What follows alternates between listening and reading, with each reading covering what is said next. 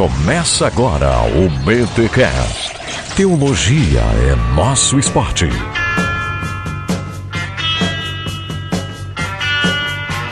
Muito bem, muito bem, muito bem. Começa mais um BT Cash de número 48. Eu sou o Rodrigo Bibo de Aquino e se não fosse pela teologia, até hoje estaria fazendo boas obras para alcançar o céu. Olha que espetado, hein? Ó, é aí, é verdade. Aqui é o Mac e teologia não engorda. tá certo. Gostaria de dizer o mesmo. Galera, aqui, galera, aqui é o Alex. Teologia é o meu esporte porque eu sou sedentário. Falou por nós três, então, né, cara? O Alex é tão sedentário que eu tô emagreceu, né, Alex? Mas aquela barriguinha tua de chopp luterano tá ali ainda, né? Não vai embora. Eu não bebo nada, nem vem com negócio. É, mas a barriga tá ali, até perdi uns quilinhos. Eu, não, eu vi uma foto tua que eu achei muito engraçado. Tu com os bracinhos fininhos, com as perninhas fininhas, mas o pâncreas pastoral tava ali, né, cara? É incrível.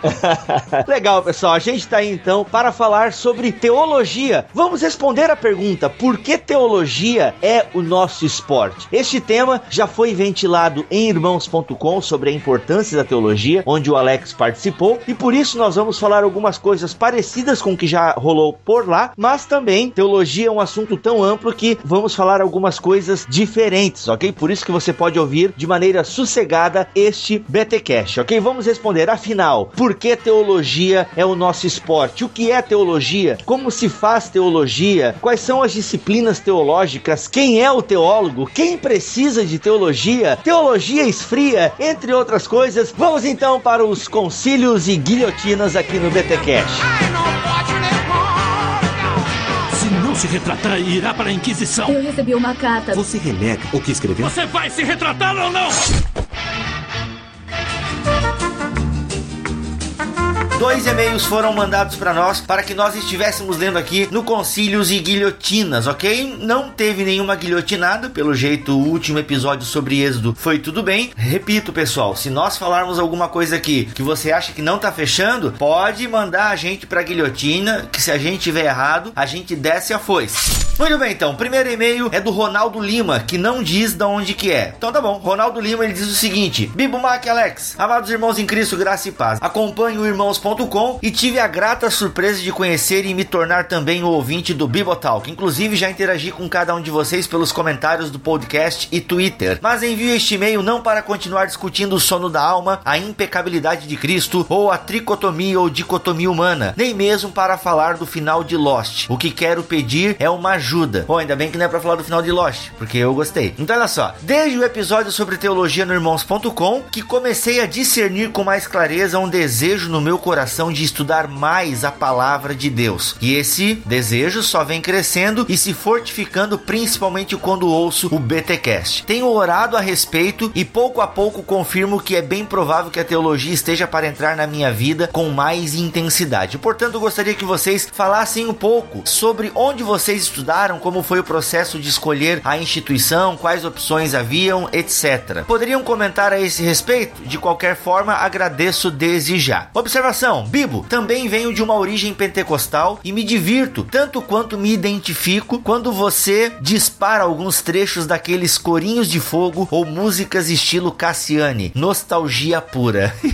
Pode crer, Ronaldo, tamo junto. Olha só, Ronaldo, o Alex já falou um pouco do processo de escolha dele da faculdade onde ele estudou neste podcast do irmãos.com. Dá uma ouvida lá, que pelo que eu lembro, ele comenta um pouco desse processo. Vou falar por mim então. O Mac não estudou de maneira formal teologia, ele fez tudo na força do braço mesmo, então aí é um exemplo para nós que todo mundo pode começar a estudar teologia. O Mac não tem uma carreira ministerial de forma integrada, ou seja, ele tem a sua profissão à parte, mas é um membro ativo na comunidade. Como eu e o Alex escolhemos fazer da nossa carreira ser de forma integral na comunidade, é que nós então fizemos teologia de maneira formal. Então, como eu disse, o Alex já comentou um pouco sobre ah, esse processo dele, vou falar por mim. Olha, eu queria estudar teologia e queria uma faculdade reconhecida pelo MEC. Então pesquisei na minha cidade, não tinha na época a faculdade Refidim, onde hoje trabalho, não era autorizada pelo MEC, por isso a faculdade mais próxima que eu achei foi em São Bento do Sul, a Faculdade Luterana de Teologia. Inclusive o Alex também é formado lá. Na verdade, para mim não foi uma decisão muito difícil, porque eu já estava estudando teologia na faculdade Refidim. Só que como eu iria receber uma bolsa de estudo, comigo aconteceu o seguinte: dois irmãos irmãos da comunidade chegaram para mim e falaram: Bibo, nós queremos pagar uma faculdade para ti, escolhe a faculdade que tu quiser que nós vamos te abençoar. E na época eu já estava estudando teologia e sabia que eu queria isso para minha vida. Claro que eu também gostava muito de psicologia, então fiquei um pouco em dúvida se eu fazia ou não, porque na época eu não tinha condições de pagar uma faculdade de psicologia. Mas como eu já estava imerso na teologia, escolhi a FLT e fui. Foi um pouco difícil porque a FLT é de confissão luterana. Então é um curso bem confessional,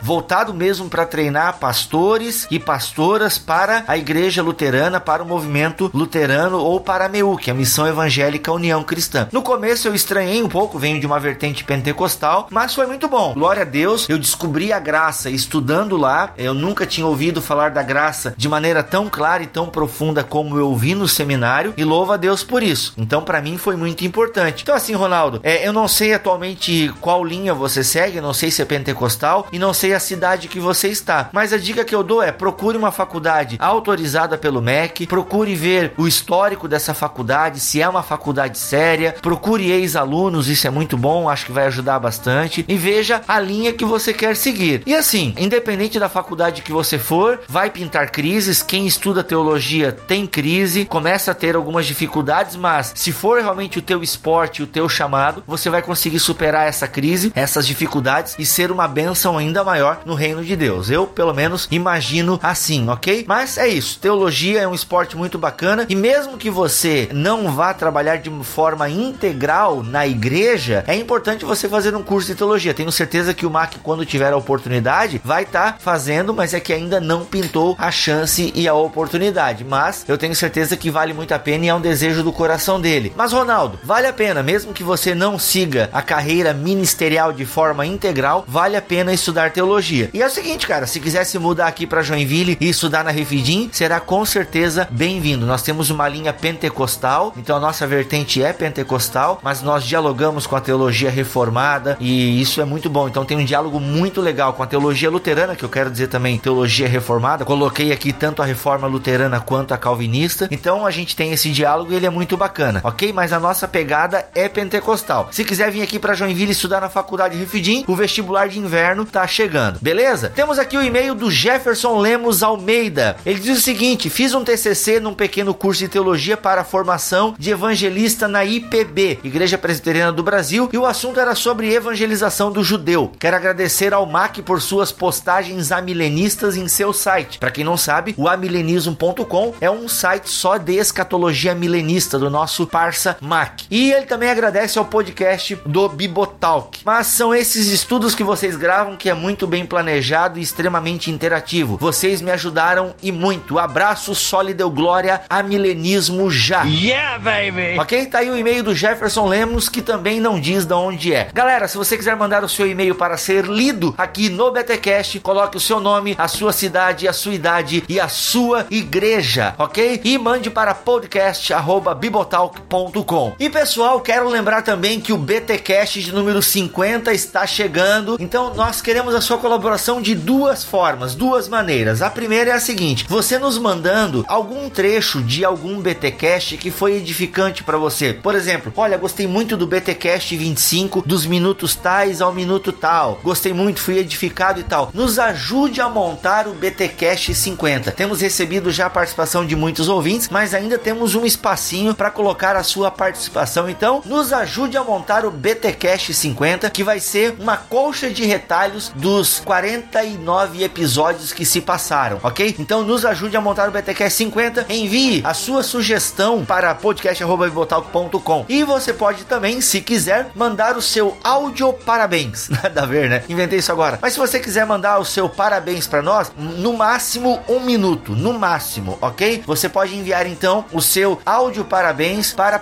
é, o mesmo e-mail. Gente, tudo é podcast@bibotalk.com, beleza? Então mande o seu áudio parabéns no máximo um minuto e não coloque BG, mande mesmo seco. E vamos agora para o efeito BTcast. Efeito BTcast. Aí galera, meu nome é Ricardo Ramos, aqui de Nova York, e ouvi o Bibotalk haja sangue, porque hemorragia nasal é toda hora. Galera, o podcast de vocês é muito bacana, tenho curtido e tenho compartilhado com quem eu posso. Falar de teologia descontraído como vocês, cara, é o primeiro. Então, valeu, um abraço e é isso aí, vamos continuar ouvindo porque teologia também tem sido meu esporte. Vamos seguir nessa aí, galera. Um abração. Se você quiser participar do efeito BTcast, o e-mail é o mesmo: podcast@bibotalk.com. E sem delongas, vamos para mais um episódio do BTcast, onde nós respondemos a pergunta: por que teologia é o nosso esporte?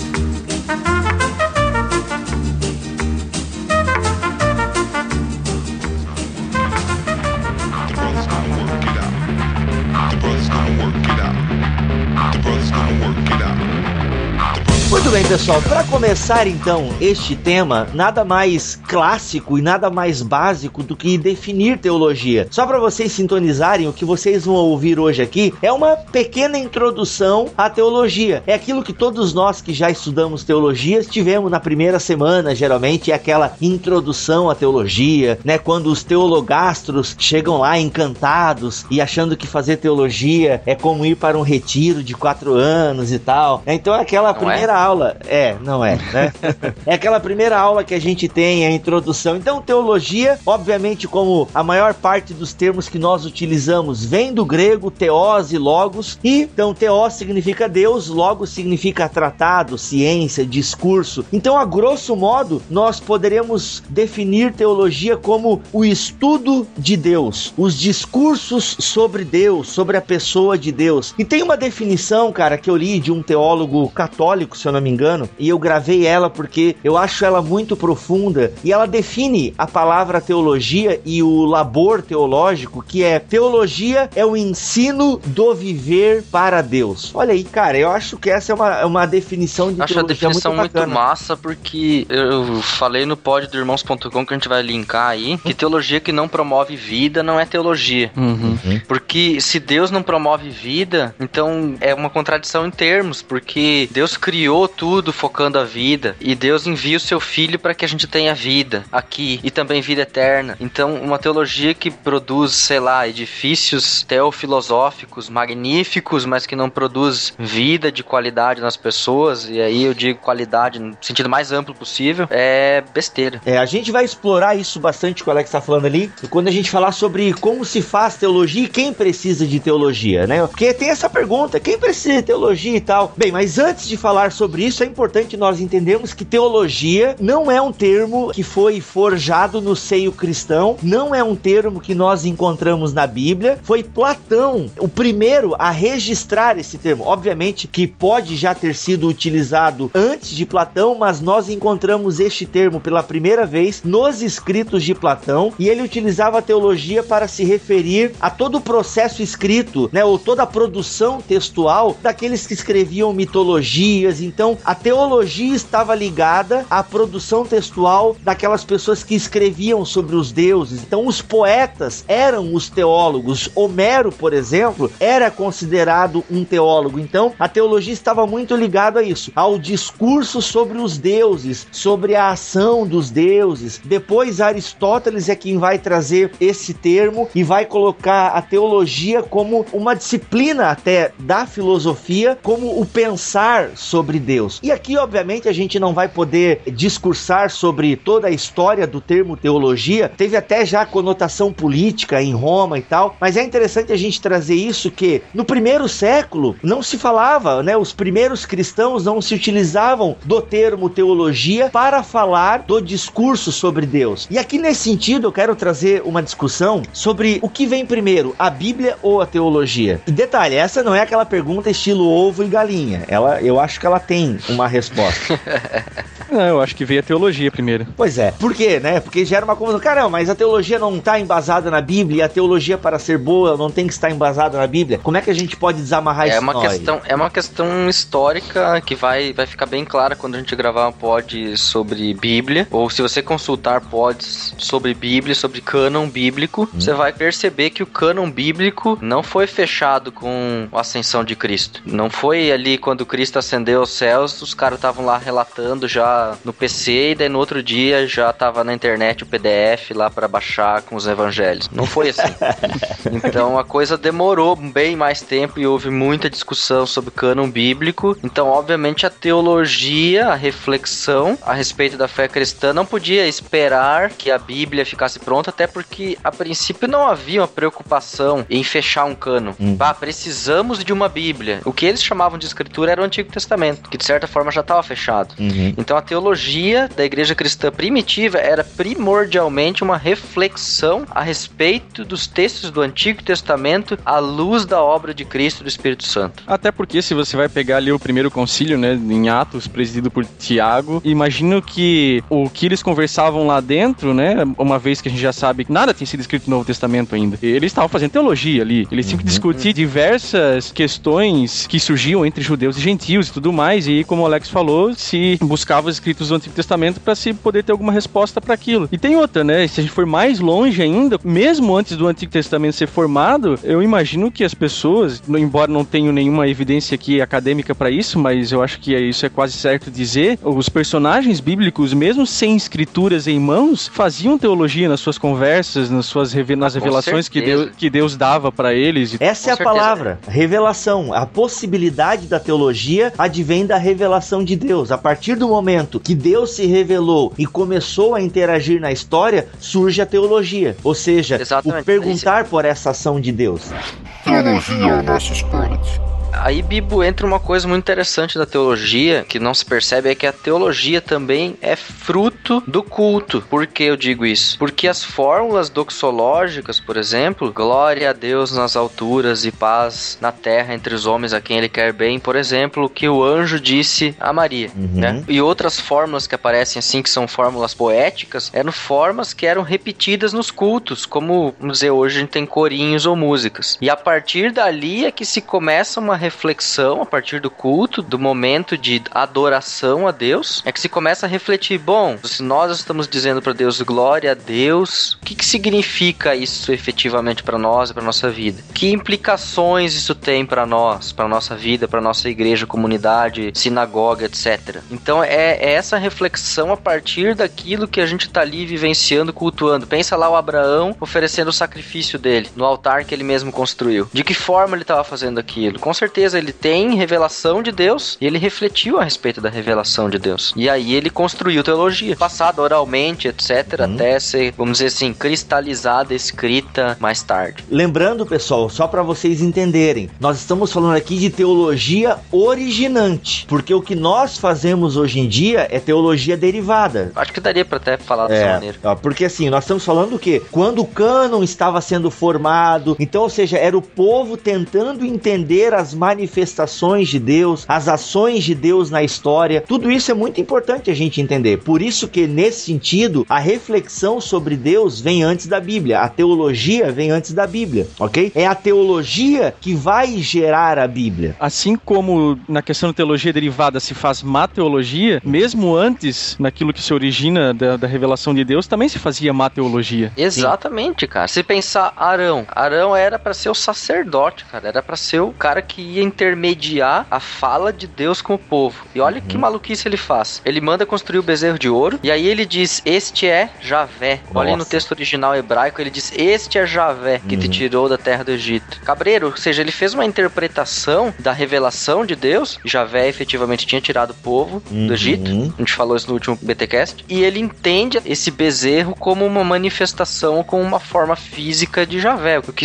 é absurdo à luz do primeiro mandamento, que depois vai ser posteriormente conhecido Olha por aí. Arão e pelos demais. Mas você percebe ali que é má teologia. Sem entrar no mérito aqui de literalidade de Gênesis, Caim e Abel, né? Pressupõe-se que Abel se colocou diante de Deus com o sacrifício correto, com a oferta correta, mediante o entendimento correto do propósito de Deus. Isso, isso é teologia, você Exato. faz teologia, Exato. né? Antes disso, até, Mac, pegando essa tua linha de raciocínio, já temos a serpente, né? Se Uhum. nós pegarmos a figura da serpente e entendermos e pegarmos o diálogo dela com Eva, a própria serpente ali já estava fazendo uma má hermenêutica, né? Estava interpretando de maneira equivocada e tendenciosa as palavras de Javé. Então o que, que a gente tira disso aí? Que o ser humano sempre está tentando interpretar os sinais de Deus na história. Até que chegou um momento na história em que Deus, na sua soberania, foi encaminhando, porque eu penso o seguinte, apesar da má teologia originante, que a gente está falando aqui, ou seja, essa teologia que originou as coisas, e como bem o Mac levantou, mas Deus sempre procurou fazer com que essa má teologia fosse identificada, Uhum. né? Sendo até de certa forma agora bem tradicional nas minhas colocações. Então Deus sempre foi cuidando para que a interpretação do povo das suas ações fosse interpretada de maneira correta, até que chegou um momento que isso se fechou num cânon. Mas até o fechamento desse cânon, que nós não sabemos com exatidão quando aconteceu, mas é certo que já lá no segundo, terceiro século, o Antigo Testamento foi fechado em 90, né, depois de Cristo, ali já no primeiro século. E o, o Novo Testamento já no terceiro século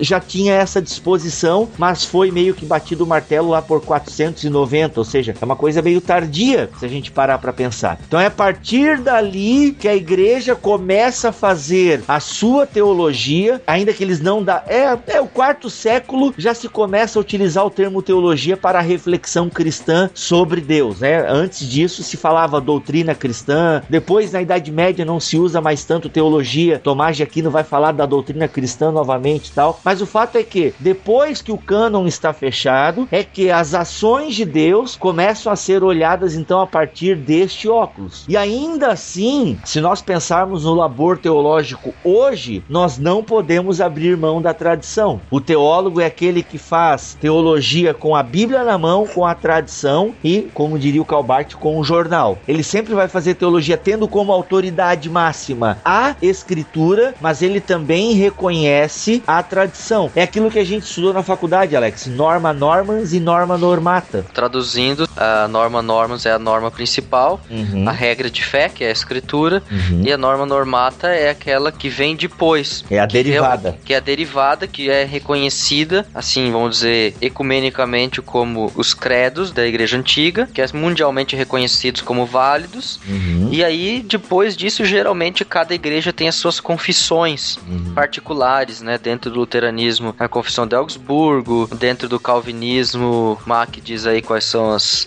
que eu não sei decorar as dos calvinistas. Ah, tem um monte, né, Ah, cara? Dos sei Os presbiterianos aí e afins é, tem a confissão de Westminster, né? Isso. Westminster. Ah, aí tem a declaração Então, cada- belga, que também é forte. Exatamente. Aí tem eh, dentro dos pentecostais vai ter, vai ter os seus textos fundamentais. O também nosso é Atos.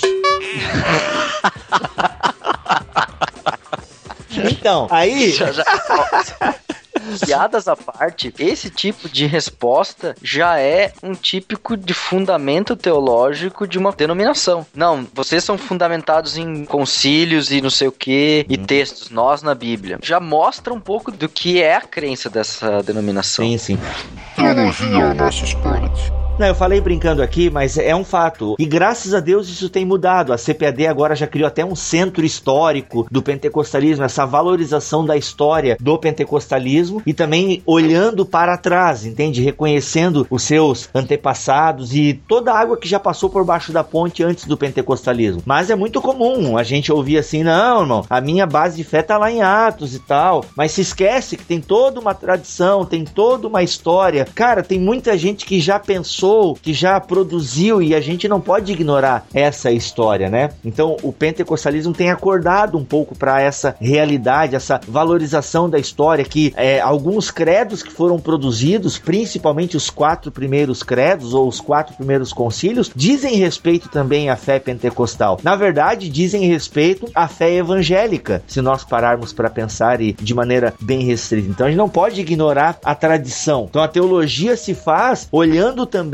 para a tradição, porque essa tradição ela pode ser um bom óculos hermenêutico para nós olharmos para a Bíblia. E aí vem a pergunta então, né, diante de tudo que a gente está falando, quem precisa de teologia? Para que que eu vou querer estudar teologia? Na minha opinião, quando se faz essa pergunta, já não se está entendendo o que é ser cristão, porque se teologia é discursar sobre Deus, é pensar sobre Deus, cara, todo cristão, quando ele, aquilo agora pegando bem o que o Alex acabou de falar, quando um cristão diz que não precisa de tradição, quando um cristão diz que não precisa de teologia, já se tem uma teologia por trás desse discurso dele. Ele só não percebe. Afinal de contas, a letra mata, né? É, esse é o versículo clássico, é. E o cara nem percebe que ele tá interpretando errado esse versículo porque deram para ele uma má teologia. Aquilo só para retomar, ainda que a palavra teologia não esteja no Novo Testamento nem no Antigo Testamento, o conceito dela está plenamente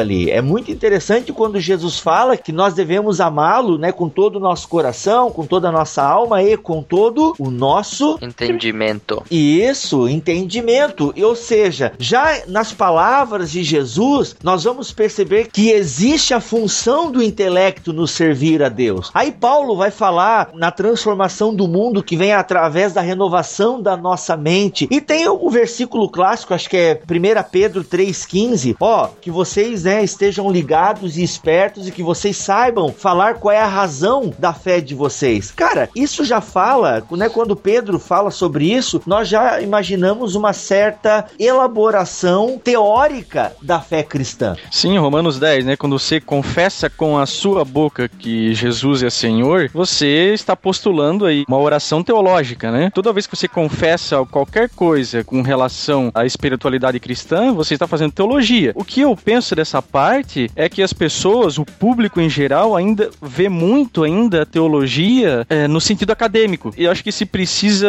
fazer uma forte jogada de marketing positivo aí a favor da teologia, tentando aproximar mais esse pensamento comum do que é teologia de fato, né? E aqui é importante a gente explicar também. Todo mundo é teólogo. Quem pensa sobre Deus é teólogo. A pergunta é se você é um bom ou mau teólogo. Que tipo de teólogo você é? Porque, ah, eu não sou teólogo, eu nunca estudei. É claro, existe a profissão do teólogo. Existe aquela pessoa que é chamada, que é vocacionada a passar quatro, três, quatro anos e meio estudando teologia, né? Espera-se do pastor que ele seja alguém formado em teologia, alguém competente para traduzir a palavra e os feitos de Deus de maneira compreensível e bíblica para a comunidade. Dentro dos dons que o Espírito dá à igreja, existe o dom de mestre. Só que o, o fato de haver o, mestre, né, o pastor, o teólogo na comunidade, não me isenta de também ser um bom teólogo e conhecer teologia. Essa é a questão. A teologia é como o Mac bem frisou, se acha que teologia é aquela coisa acadêmica. E nesse sentido, os teólogos têm culpa por passar essa imagem. Essa imagem não surgiu do nada. Infelizmente, a gente tem na história e até mesmo no presente muitos teólogos que se trancam nas suas torres de marfim. Ele é intocável e ele faz teologia de gabinete. Então ele escreve a partir do seu escritório e não, a teologia mesmo ela deve ser feita a partir e para a comunidade. É inegável que um acadêmico de teologia vai escrever em linguagem acadêmica. Ok. Agora, o que eu tenho percebido, por exemplo, aqui é assim: não escreva sua tese de doutorado numa língua incompreensível para uma pessoa que não seja teóloga. Eu achei muito interessante que a grande crítica dos revisores e corretores de doutorado em teologia aqui na Alemanha é que você não deve mais escrever utilizando um alemão de Calbart. Legal. Sabe, usando aquela linguagem rebuscadíssima que é incompreensível para as pessoas comuns. Por isso, muitos professores recomendam que os seus alunos levem as suas teses para uma pessoa que compreenda muito bem o alemão, que saiba muito bem fazer uma correção, mas que não seja teólogo e que não seja especialista em correção teológica, para ter um crivo assim de uma outra pessoa. Tá, eu entendi o que tu quer dizer com essa tese ou eu não entendi. Então, que a gente fale, pregue, escreva também no âmbito da reflexão teológica acadêmica, seja escrito de forma acessível a uma pessoa que lê a Bíblia. Uhum. Eu acho que é isso. Uma pessoa que lê a Bíblia tem que ser capaz de entender a minha teologia. Ponto. Sim. Teologia ao nosso esporte. E por isso que a teologia, gente, é tarefa de toda a igreja. O No Barquinho já falou da escola bíblica, né? A importância das escolas bíblicas. As escolas bíblicas estão aí, elas estão difundindo teologia. A partir do momento que uma igreja se propõe a ter uma escola bíblica ou os estudos bíblicos. Até, Alex, andei sabendo que você escreveu um caminho e testemunho. Rapaz, é verdade isso? É, na verdade, o Caminho Testemunho é uma revista estudo bíblico. Eu já escrevi em duas edições, Uhum. dois textos em cada uma, e agora eu tô trabalhando trabalhando numa próxima para ser publicada nesse ano ainda. Olha aí, cara. Então, ó, isso é uma benção. Se você não conhece Caminho e Testemunho, jogue aí Caminho e Testemunho, editora União Cristã. É um material muito bacana. Eu lembro dos nossos estudos lá na, acho que era quarta-feira à noite, que tinha na Melk, no tempo da faculdade. Então, quando uma igreja se Exato. propõe, né, ou tem algumas igrejas, como a Assembleia de Deus, tem o, o culto de terça-feira, que se dedica, tem lá um louvor rápido e tal, congregacional, e dá-lhe pregação expositiva, ensinando. Eu achei muito bacana. Eu fui ontem na minha igreja, no caso, dia 2 de abril, e tava lá, o pastor tá se propondo a, a ensinar a epístola de Atos para a igreja. Fantástico, cara. Então, quando a igreja se propõe a isso, ela está fazendo teologia. hein? Então a gente não precisa ter medo do termo, ah, estou fazendo teologia. Olha, que bom. Não, o que você está fazendo agora, meu irmão, é tentando fazer uma boa teologia, porque teologia você fez desde o momento que você começou a pensar sobre Deus. E é fato, cara, quando você chega na igreja, você começa a pensar sobre Deus. Quais são as primeiras coisas que vêm? Pelo que eu lembro, assim, falando agora a partir da minha experiência. Salvação, o que eu faço para ser salvo, como é que eu oro, o que, que é esse negócio de santa ceia, que o pessoal fica botando pão e suco de uva para dentro, entendeu? Então, quando você começa a pensar essas coisas, caramba, velho, você tá fazendo teologia. Então a pergunta é: que tipo de teólogo é você? Se você é bom, se você é raso, se você é profundo. Aí até essa questão de categoria, Bibo, diria assim, ó. Tem gente que lê pouco, sei lá, não gosta de ler. Não significa que o cara não pensa, sabe? Não significa que o cara não ouve uma pregação ou lê a sua devoção em casa na Bíblia e não pensa e não aplica isso pra sua vida. Senão eu estaria dizendo que o Espírito Santo não age quando o cara lê a Bíblia. Um cristão, tô falando de um cristão aqui, não tô falando Sim. de cara que vive aí alheio ao mundo. Então, é todo cristão é um teólogo, sim, nesse sentido. Agora, o cara que se debruça em cima e busca maior conhecimento, vamos dizer assim, apenas com a Bíblia e com poucas ferramentas ao seu alcance. Eu acredito que o cara consiga chegar a um bom resultado em termos de profundidade teológica. Eu conheci, no meu tempo de estágio no Rio Grande do Sul, um senhor que tinha uma alfabetização mínima, mas ele não perdia a oportunidade de ganhar ou comprar ou conseguir uma tradução bíblica diferente daquela que ele já tinha. Quando ele conseguia, ele lia com afinco, comparava e ele liderava estudos bíblicos com uma profundidade que eu não vi em teólogos profissionais. Bacana. Talvez isso ele não podia dar explicações sobre história. Uhum. Talvez não. Geografia da Palestina ou qualquer coisa assim. Mas sobre o texto bíblico, o que está escrito ali e relacionar. Aqui diz isso, ali diz aquilo, lá diz o que. Eu li, eu comparei, esse termo aparece aqui, aparece ali, lá, dessa forma, dessa outra forma. Isso é exegese? Uhum. É, o que eu ia falar, ele não sabe que fez uma exegese, mas fez. Exato. Agora, aí tem gente que é como o Mac, que gosta de ler, vai atrás, lê história, lê hermenêutica, lê. Não sei se o Mac lê filosofia também, mas enfim, lê todo que tipo de coisas teológicas, autodidaticamente, para conhecer, para comparar com aquilo que ele leu na Bíblia, para procurar contribuir melhor no ministério na igreja, para o seu crescimento pessoal. E aí, é também um teólogo, não é profissional, não é acadêmico, não tem o título, mas é alguém que tem muito conhecimento. E aí a gente tem, claro, aqueles que se formaram, tem bacharelado, mestrado, doutorado no assunto e são especialistas nisso, etc. E tem um conhecimento profundo a respeito de toda a temática ou de alguma temática dentro do campo da teologia. Agora, todas essas categorias de pessoas, se elas não estiverem a um único propósito, que é servir na- no ministério cristão através da igreja de Cristo, que é o corpo, a noiva, então ele tá no caminho errado. Dentro dessa tua pegada, Alex, o Libânio, na sua introdução à teologia, ele divide aqui em três tipos de teólogos. Ele coloca a teologia popular ou cotidiana, que é aquela que todos os cristãos fazem nos corredores da igreja e que é uma teologia legítima, né, desde que ela esteja ancorada na Bíblia Sagrada e nessa preocupação de entender o que Deus está falando ao seu povo. Então, é a teologia cotidiana. É a teologia que a maioria dos cristãos fazem, a teologia popular. Aí ele divide a teologia pastoral, que é aquele pastor que às vezes estudou, ou o cara até estudou, fez o seminário, mas foi mais para uma área prática. Não ficou se debruçando como o teólogo profissional e acadêmico. A diferença é a seguinte: a teologia pastoral é aquele pastor que estudou teologia de maneira formal e depois foi para o ministério. Então, ele aprendeu ferramentas de hermenêutica, ele aprendeu a valorizar a história, a tradição e aquela coisa toda, mas tá lá, entendeu? Tá tendo que atender o povo, então ele não tem tempo para escrever artigos, para produzir teologia acadêmica, diferente do teólogo acadêmico que não saiu da academia, ele continua na academia. Na verdade, eu só vou ser um papagaio do que tu acabou de falar. Os três, eles devem ter um único propósito: servir a comunidade, né? A missão de Deus aqui na Terra. Essa, essa é a função da teologia e também a resposta para nossa pergunta. Ué, por que, que teologia é o nosso esporte? Porque nós queremos ser partícipes do reino de Deus. Nós queremos fazer parte daquilo que Deus está fazendo no mundo. E para fazer parte disso, eu preciso ter uma boa teologia. Má teologia gera mau testemunho. Teologia é o nosso esporte.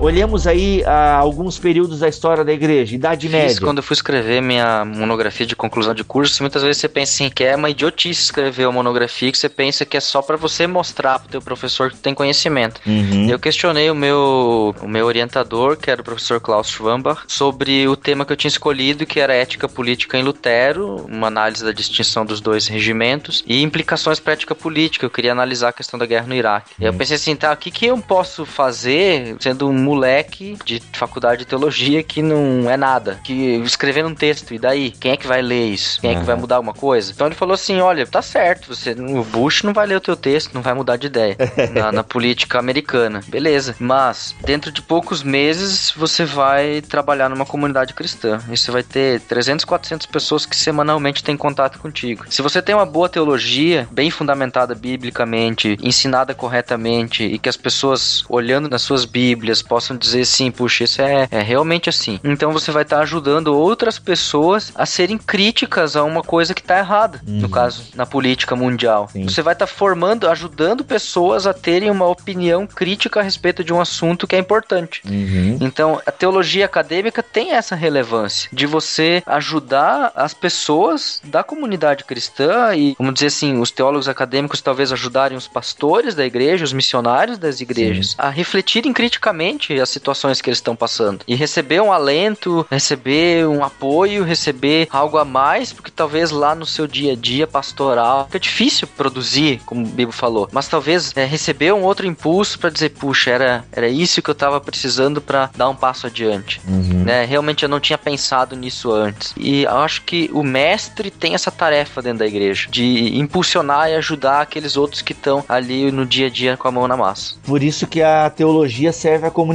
Sem a comunidade de fé, não há razão de ter teologia. Por isso ela não pode ser alienante. Porque eu já conheci gente na comunidade que não era teólogo acadêmico e nem nada, que era apenas autodidata, mas que se posava para a comunidade como um doutor em teologia, um mestre da lei. Aí faz o mesmo efeito que escrever um texto dificílimo Uhum. e dizer para as pessoas isso é boa teologia. É a mesma coisa, só que sem o título de doutor na frente do nome. Então depende muito da forma como eu me coloco diante das pessoas e, e da minha clareza na comunicação. De um lado, né? Do outro lado é a verdade e aquilo que realmente a escritura diz. Tudo bem que a teologia, um dos propósitos principais delas é fazer pensar, né? A respeito de tudo a partir de uma cosmovisão cristã. Uhum. Agora, fazer com que um camarada tenha opinião sobre tudo é complicado também. Isso que o Alex falou aí, a gente acaba se deparando aí no dia a dia, na nossa vivência em comunidade. E, cara, acho que as pessoas às vezes se esquecem um pouquinho dos seus limites quanto a isso. Porque eu não sei porquê, eu não sei se isso é uma condição do pecado, da natureza pecaminosa da pessoa, mas aquela velha relação entre poder e conhecimento que a gente sabe que existe, parece que mesmo no seio cristão aí é levado a cabo algumas vezes e as pessoas, como o Alex falou, deu o exemplo aí, vezes as pessoas acabam pagando de grandes pensadores aí, quando na verdade elas não precisam ficar dando opinião sobre tudo. Quer ver? Pega exemplos aí de tragédias que acontecem no decorrer dos anos aí, como essa que aconteceu recentemente lá em Santa Maria. Alguns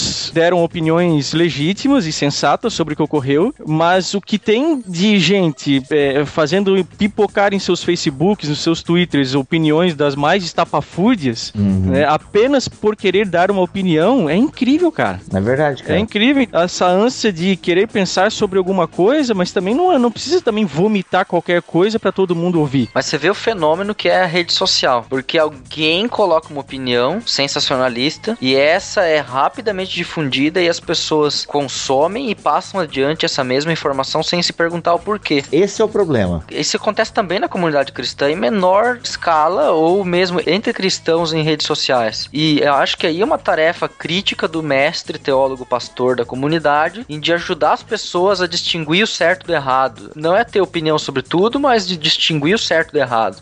Ter isso na mente, sabe? Quando você olhar uma coisa no Facebook, eu vou passar adiante porque eu concordo, é porque eu achei pá, legal isso aqui, massa, curti, compartilhei, vai. Ou eu vou Uhum. pensar, pô, é realmente isso aqui, isso aqui tem a ver com a escritura ou não, isso aqui é bobagem, perda de tempo. né? E na comunidade cristã é a mesma coisa. O pessoal passa adiante em coisas que não necessariamente é, edificam, sejam boas. Aliás, o Facebook revelou a qualidade da teologia do povo evangélico brasileiro. Infelizmente. É, é, isso dá, dá até, lixo. um, dá até um, um estudo de caso, isso aí, interessante. Eu já fiz até uma pregação sobre fé no Facebook. E tu vê nas imagens compartilhadas, tem muita má teologia sendo compartilhada no Facebook. E é bem dentro do que vocês acabaram de falar. Isso reflete que o povo não quer pensar. E assim, pessoal, ah, porque eu não gosto de ler, eu não gosto de estudar muito e tal. Olha, então desculpa te dizer, mas então tu é um péssimo cristão. Porque, cara, se a gente parar pra pensar, é, o Novo Testamento foi escrito para preservar uma cultura, para preservar dados sobre a pessoa e a obra de Jesus Cristo. E tudo isso com base em pensamentos, em reflexões. Cara, o apóstolo Paulo é um cara que não vivia separado dos pergaminhos dele, entendeu? Ele fala, ele pede acho que pra Timóteo, ó, traga a minha capa e não esqueça os meus livros e tal. Por quê? É um cara que estava constantemente pensando a sua fé. Ah, mas Paulo é Paulo. Mas é isso que Paulo quer incentivar. É isso que ele tenta fazer nas suas cartas. Incentivar o povo a ler e a conhecer a Deus. E conhecer Exato. a Deus implica em reflexão, pessoal. Não é para um grupo seleto de pessoas. Não é para um grupo de, sabe, que ah, aquela pessoa lá é mais inteligente. Não, todos. Quando Jesus faz a seguinte pergunta para os seus discípulos: Quem dizem os homens que eu sou? Ele já está esperando também, e depois ele pergunta: E vocês? Quem eu sou para vocês? Cara, isso exige reflexão dos seus discípulos. É função de cada pessoa que aceitou a Cristo correr atrás. E nesse sentido, ser cristão exige uma certa capacidade intelectual.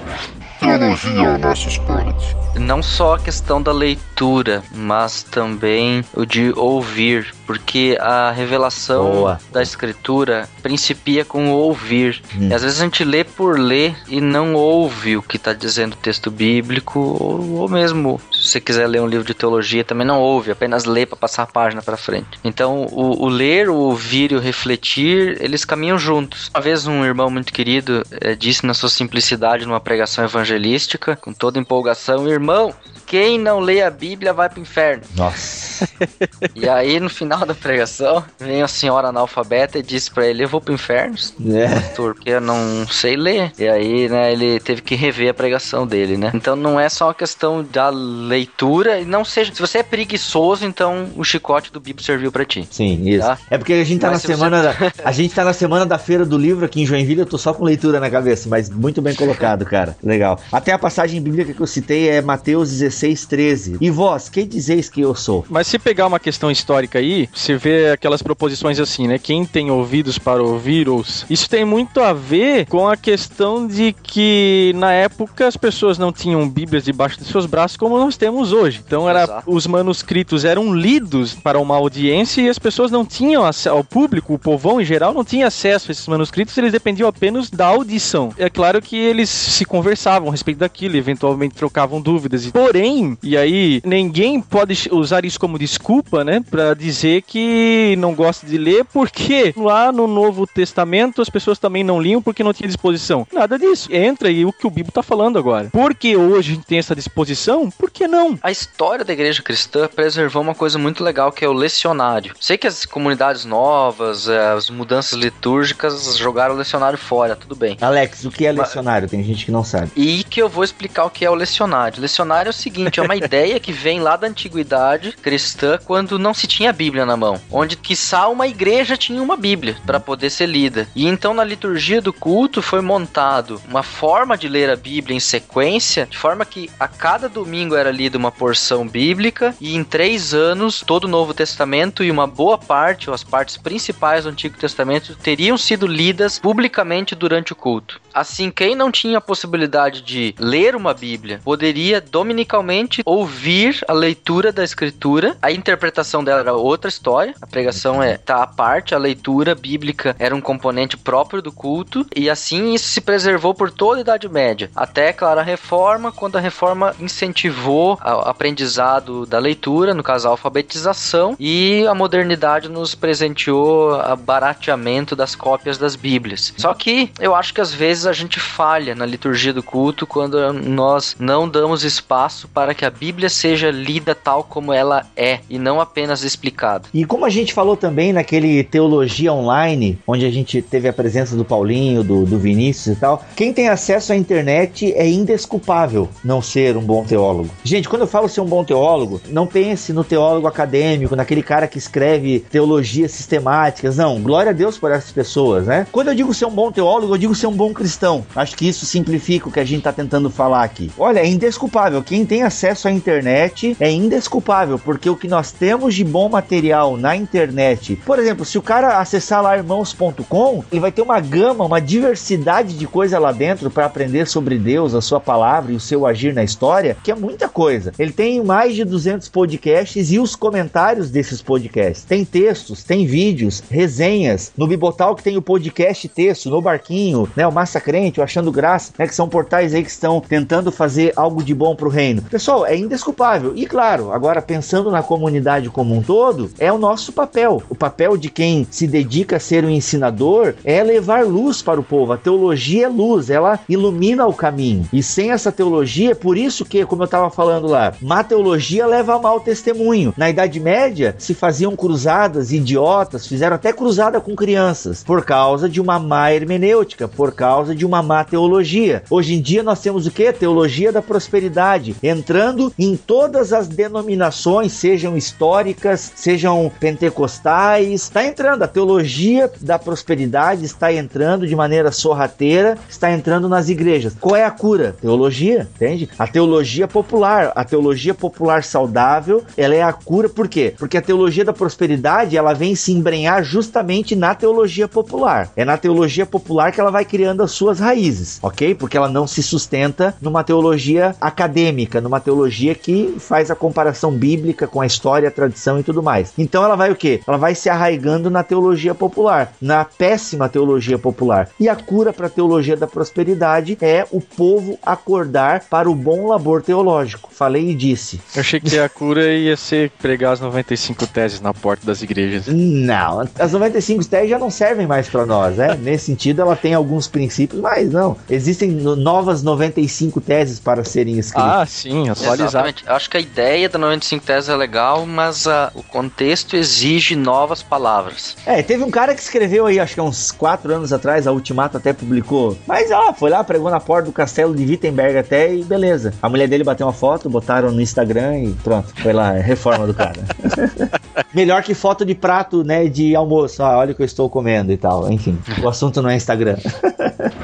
Teologia ao nosso esporte. Então, pra galera ficar ligada no que toda a teologia abarca, teologia a gente volta e meia fala aqui nos BTcasts sobre teologia sistemática, e área bíblica e teologia prática, enfim, como a teologia é subdividida em termos acadêmicos. Existem três grandes áreas: teologia sistemática, teologia bíblica e teologia prática. Então, para conceituar rapidamente assim, e aí a gente pode falar um pouco mais sobre cada uma delas, a teologia sistemática se ocupa de todos os dogmas da fé cristã, de todo o ensino da fé cristã em diálogo com as ciências, em diálogo com a filosofia, em diálogo com tudo que há no mundo e que necessite de respostas. Então, a teologia sistemática faz essa sistematização, essa junção de tudo aquilo que a teologia bíblica nos deu como presente, que é a exegese. E aí eu encaixo a teologia bíblica, Antes que é de a falar da teologia bíblica, Alex, desculpa te interromper, só para o pessoal lá. entender essa linha de raciocínio, é legal a gente entender o seguinte: a teologia é uma ciência, e se é uma ciência, ela possui métodos. É claro que existem limites quando eu falo que a teologia é uma ciência, mas toda ciência ela possui métodos, e a teologia possui também os seus métodos. A teologia sistemática, como o Alex está falando, por exemplo, ela se utiliza do método dedutivo, que ela vai do geral para o particular.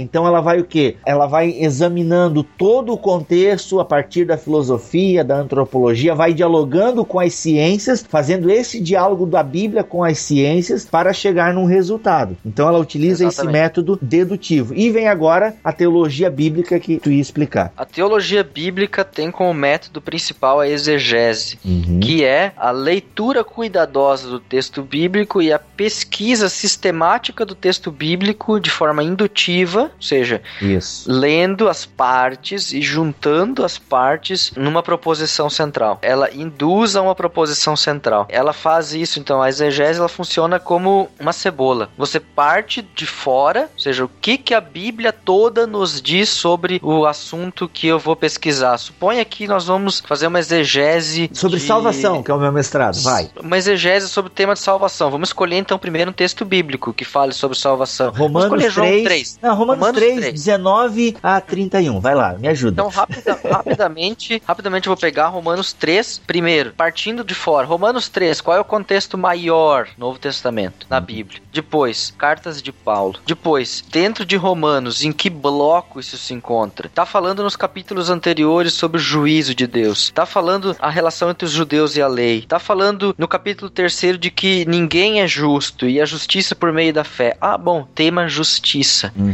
Agora eu vou olhar dentro desse texto o que, que é a palavra justiça e como ela é empregada dentro desse texto, de fora para dentro. Olhei dentro do meu texto o que, que significa a palavra justiça nesse contexto. Bom, mas o que a Bíblia diz mais sobre justiça? Primeiro, em Romanos. Vou analisar em todo o livro de Romanos, sempre que justiça e os seus derivados aparecem, o que, que significa. Depois, em todos os livros de Paulo. Depois, em todo o Novo Testamento. E depois, em todo o Antigo Testamento. E eu vou montar um verdadeiro quebra-cabeças para entender de que maneira a justiça é entendida ao longo de toda a Bíblia. E aí eu vou poder entender. Bom, Paulo em Romanos 3 falou de justiça nesse nesse sentido e de salvação nesse nesse sentido. Essa é a matéria-prima para o teólogo sistemático dizer. Agostinho falou de salvação assim, Lutero falou assim, Calvino falou assado, Calbart falou não sei o que, o Espiritismo diz não sei o que, os darwinistas dizem que não existe, os filósofos ateus dizem não sei o que, porém a Bíblia diz assim, assim, assim. É, ou algumas fazem um caminho inverso, por exemplo, algumas começam salvação no Antigo Testamento, no Novo Testamento, na história e na história da igreja, né? E aí depois fazem a aplicação disso tudo e tal. Muito bacana pra galera tá entendendo, né? A sistemática, então, pra você entender, é a teologia que dialoga com o mundo e como isso é importante, né? A teologia não ser em si mesmada, mas dialogal. Até a sistemática, ela às vezes é subdividida aqui na Europa em duas partes, que seria a dogmática, que se preocupa com os ensinos, né, o que é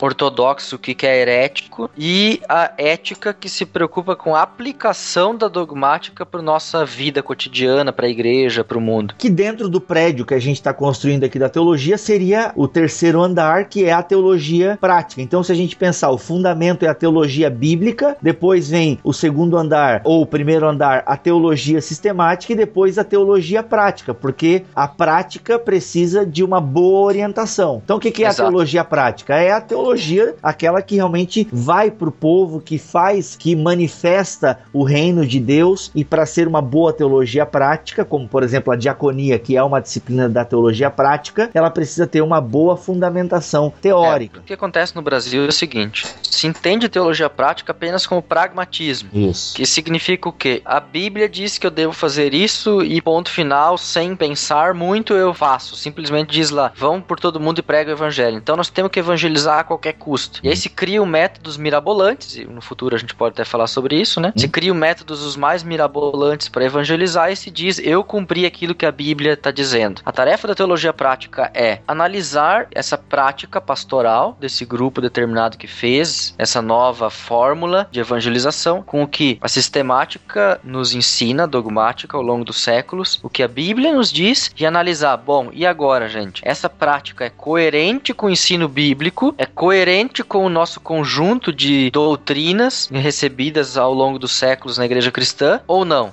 O no que pode ser melhorada, o que precisa ser abandonado, e aí é, a teologia prática tem esse espírito de crítica e de melhoria naquilo que a gente já está fazendo na igreja. Então aí ali inclui liturgia, né, que seria as formas de culto, a diaconia, que é o serviço da igreja em amor para fora, a missiologia, que inclui ali a, a evangelização e de forma integral todo o ser da igreja. Está incluído na teologia prática a clínica pastoral, uma disciplina muito importante e abandonada, que é o cuidado com as almas dos crentes. Pode-se incluir métodos aí também, Alex? Então, os métodos se encontram dentro da teologia prática, sim, porque os métodos, eles são dialogados dentro da teologia prática. Esse método funciona, beleza, mas ele é bíblico, ele é coerente com o ensino bíblico, então os métodos se encaixam na teologia prática, sim, é, e eles são discutidos ali dentro.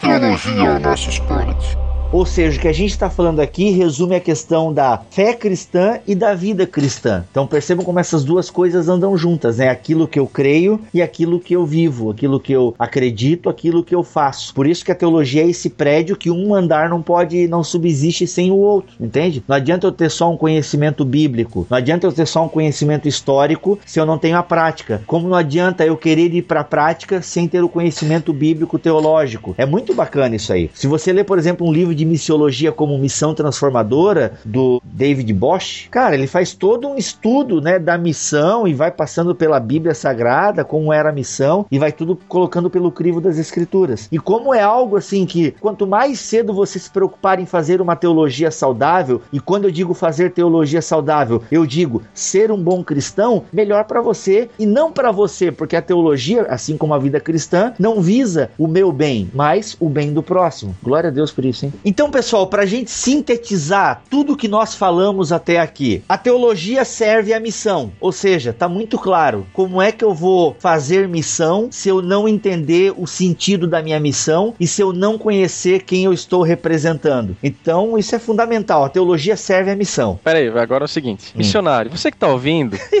que é missionário, não vem com aquela história de que é mais importante e, e você cuidar das pessoas que estão morrendo de fome na África e que teologia não leva a nada, porque eu já escutei esse tipo de conversa e na verdade essa história aí não simplesmente não existe, porque tudo que um missionário vai fazer no campo, tudo isso só é possível porque ele deve ter um respaldo teológico por trás disso. Uhum. Porque ele precisa ter uma base de teologia, uma base de ensino, sabe, uma base de conhecimento para aplicar tudo o que ele sabe nesse contexto missiológico. Então não dá para separar uma coisa da outra. Às vezes parece um discurso de piedade e aí novamente puxando aquela questão de que teologia esfria e de que o verdadeiro cristão é aquele que está lá ganhando almas e tudo A mais. igreja não precisa de teólogos, a igreja precisa de homens de Deus.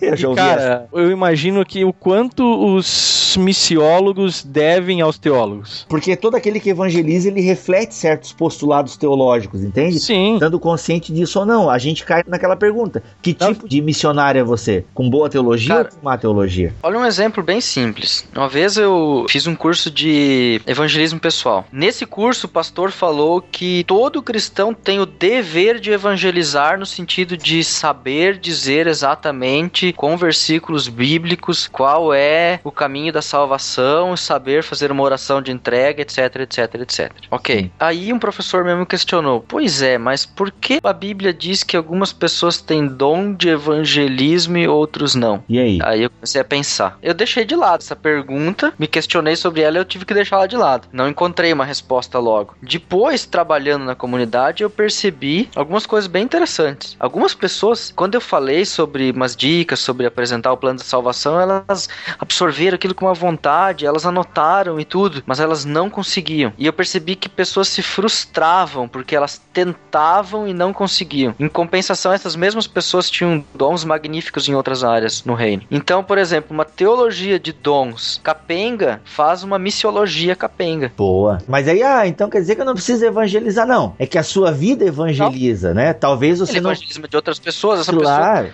Nunca teria conseguido apresentar o plano da salvação pra uma pessoa, mas teria conseguido mostrar Cristo pra essa pessoa com a sua vida. Porque a teologia serve à ética, né? Que é um outro ponto aqui que o Rodan coloca. E aí entra a ética, o que que é? Que está por trás da vida, é o hábito. A pessoa tendo uma boa teologia terá um bom hábito, logo terá uma boa ética. E cara, quer testemunhar do evangelho no mundo de hoje? Seja ético. Isso é principal, cara, isso é principal. Então a teologia serve à missão, acho que já ficou bem claro essa ideia de que não pode haver essa polarização entre evangelistas e teólogos, porque o evangelista deve ser um bom teólogo, ok? E o teólogo também é um evangelista. A gente vai falar ainda sobre Jonathan Edwards, aguardem que ele é um cara que consegue abarcar essa ideia do filósofo, do teólogo, né, do pastor e do poderoso evangelista. A teologia serve à apologética, isso o título acho que já diz por si. A gente vive numa cultura, essa cultura produz demandas éticas e a teologia tá aí para dizer dizer para a igreja como se posicionar, a gente já comentou isso mais ou menos sobre isso, como a igreja se posiciona frente a determinada situação, como é que ela se defende de heresias, como é que ela procura ter uma vida saudável, né? Então a teologia serve à apologética, daria para falar muita coisa. A teologia serve ao trabalho pastoral. Alex, tu que é pastor aí, a coisa é evidente, mas bem, tu acabou de compartilhar uma experiência aí, né? Bom, Bibo, nessa questão, por exemplo, a pregação da palavra, que é um, umas partes do ensino, a pregação, ou a escola bíblica, o estudo bíblico, toda a área de ensino, de discipulado dentro de uma comunidade cristã, que faz parte do trabalho pastoral. Suponha que um determinado pastor não tenha o cuidado teológico com essas áreas. Pensa só que tipo de doutrina de trindade que ele vai ensinar. Ouça lá o nosso pod sobre trindade e pense então que tipo de vida de oração ele vai ensinar para as pessoas, Uhum. que tipo de Jesus ele vai apresentar para as pessoas, que tipo de cristologia vai ser apresentado para as pessoas e será que ele está apresentando um Jesus salvífico ou apenas um grande homem da ética ou apenas, sei lá, um espírito evoluído? Sem a teologia, sem uma reflexão, a pregação pode ir por água abaixo, por mais eloquente que seja, por mais bonita e por mais cheia de costuras de versículos bíblicos. É, até porque, citar versículo bíblico Versículo muito bíblico não é sinal de pregação bíblica, né? Exatamente. Essa é uma coisa. O aconselhamento. Nossa, o aconselhamento cara, cristão. Muitas vezes o aconselhamento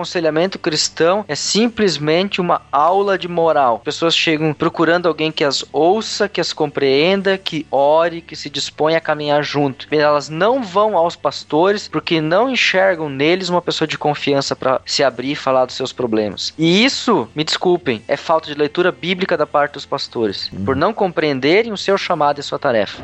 Teologia ao nosso.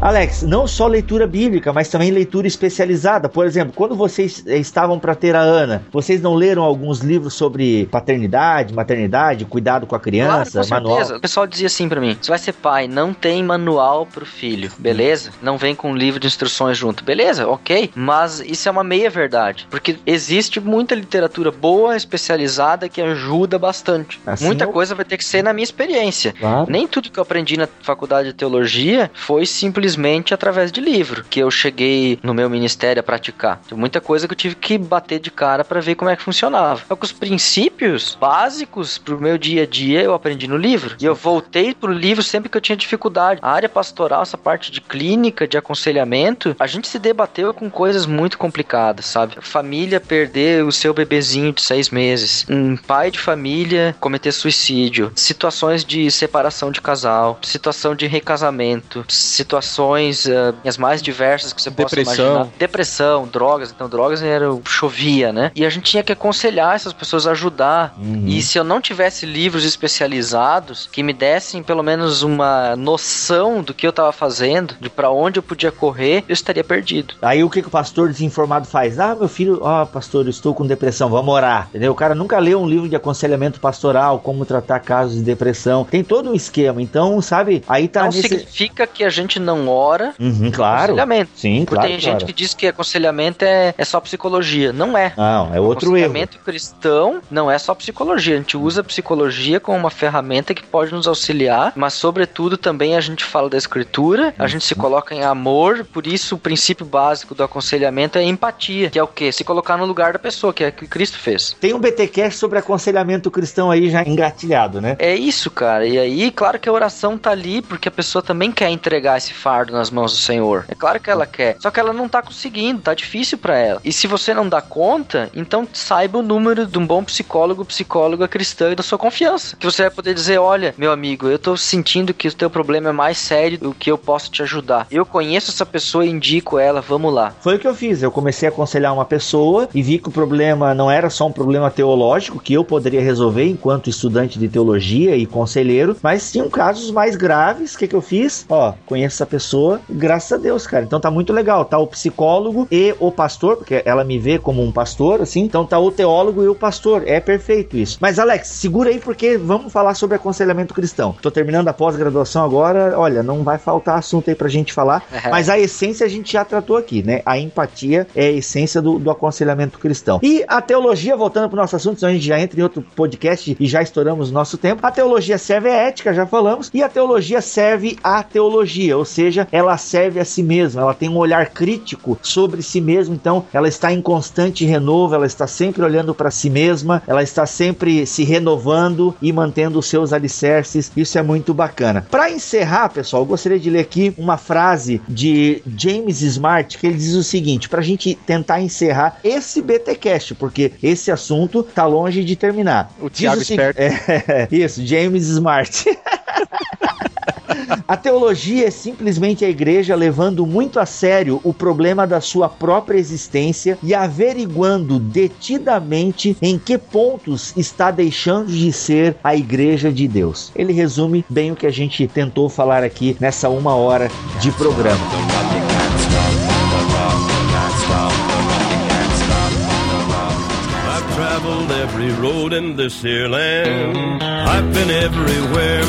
Pessoal, vamos ficando por aqui e vocês entenderam agora porque teologia é o nosso esporte. Eu sou Rodrigo Bibo de Aquino, volto no próximo BTcast. Compre o seu aparelhinho, né, de estancamento de hemorragia nasal. Se você não sabe o que eu tô falando, acesse facebook.com/bibotalk. Por sinal, pessoal, se ainda não curtiu a fanpage do Bibotalk, pelo amor, hein? Pelo amor, quem não curtir não vai pro céu, tá? Brincadeira, isso é má teologia. Tá lá facebook.com/bibotalk. Até o próximo, galera. Valeu. Aqui é o Mac, não seja um sedentário teológico. Amém? Ah, Boa. amém. Valeu, galera. Até a próxima. Cadê a benção? A gente sempre espera uma benção tua, Alex. Que o Senhor te abençoe e te guarde. Que o Senhor faça resplandecer o seu rosto sobre ti e tenha misericórdia de ti. Que o Senhor sobre ti levante o seu rosto e te dê a paz e que assim te abençoe o triuno Deus, o Pai, o Filho e o Espírito Santo. Amém. Amém, amém. Ô, Pessoal, o. Alex é pastor. Você sabe que a gente não fala isso brincando, é verdade mesmo. E eu curto. Se tem uma parte que eu levo a sério na igreja, é essa parte da benção final. Eu estendo até a mãozinha tudo. Eu acho legal. eu acho bem bacana. I've been everywhere.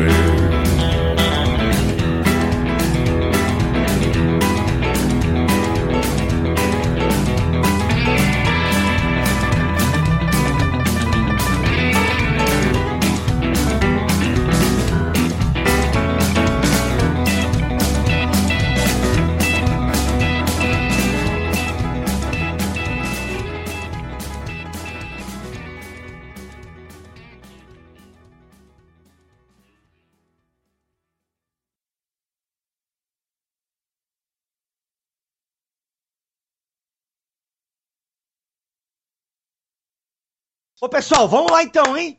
Motivação! Ó, tem o Bibo. É, pois é, mas eu não posso sozinho, preciso de vocês. Vamos- Parece o cara do, do Sim Senhor lá, o velhinho da, pale- da palestra motivacional. Claro, vai isso aí, pessoal. Vamos dizer sim hoje para esse BTcast. Vamos lá. Animação, hein? Vamos lá. Teologia esfria. Teologia É. esfria, o quê? É, teologia, quando a teologia esfria, use micro-ondas, né, cara? Que daqui a pouco vai chamar o pessoal que faz teologia aí de frígido. É, opa. É verdade, eu creio nessa parada aí. Essa Legal, pessoal. litur- Essa parte da liturgia, toda parte da liturgia tem uma teologia muito bem fundamentada. Uhum. Essa também. Legal.